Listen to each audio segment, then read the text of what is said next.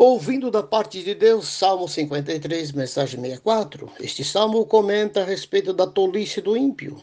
É impossível negar o inegável. Deus ajustará conta com todos os ímpios. Verso 1 do texto diz: Deus não existe. Isso é o pensamento do tolo. Corrompe-se e comete injustiças detestáveis. Se alguém partir do princípio que Deus não existe, fica fácil praticar as maiores atrocidades.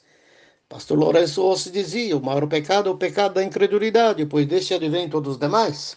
O verso 2 diz: Deus olha dos céus e vê que ele, o homem ímpio, não tem entendimento. Será mesmo?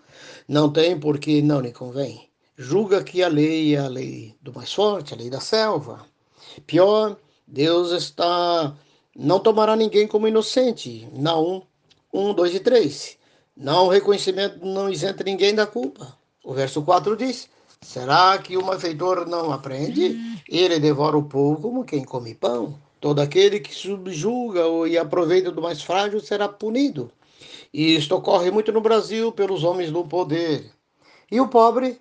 Existe um tribunal que pode defendê-lo? Existir existe, mas está comprado pela máfia dominante, o establishment. Justifica? Se não creio que Deus existe, logo posso agir da maneira que me convém? Eu diria, independente de crer, de aceitar que é justo ou não, eles serão punidos. Hipótese, digamos que eu não queira aceitar as regras do trânsito, sou daltônio, não me é diferente a cor verde, amarela e vermelho, então eu posso passar no semáforo? Então eu posso atravessar sem nenhum problema? Será mesmo? Por isso serei isento da multa?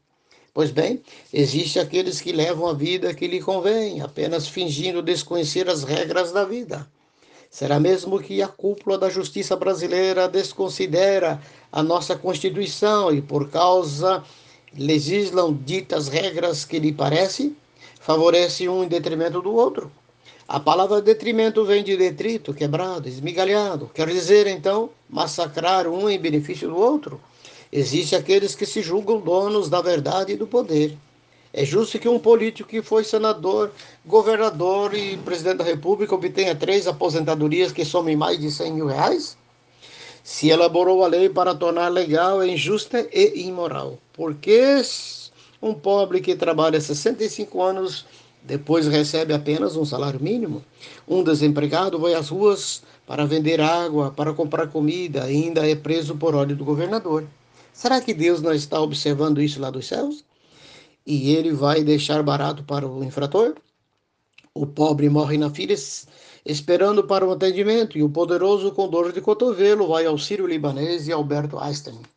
Um outro se revelou comunista e por isso foi exilado, e depois volta e, e elabora uma lei que para receber mais de 30 mil reais mensais. O outro foi preso por alguns minutos, já tem esse direito.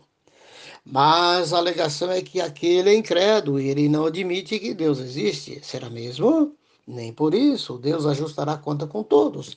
Porque isso é porque ele não reconhece a lei do bom senso. Isto é falta de caráter. Querido, fique sabendo dos absurdos, combatem-no. Peça revisão da lei e não pratique os pequenos atos em seu favor da vida, pois também terás que prestar contas a qualquer injustiça, assim como o poderoso. Pense nisto. Deus te abençoe. Deus põe a tua mão sobre a vida do meu ouvinte que precisa entender o que convém e não convém e se pautar pelos princípios da tua palavra.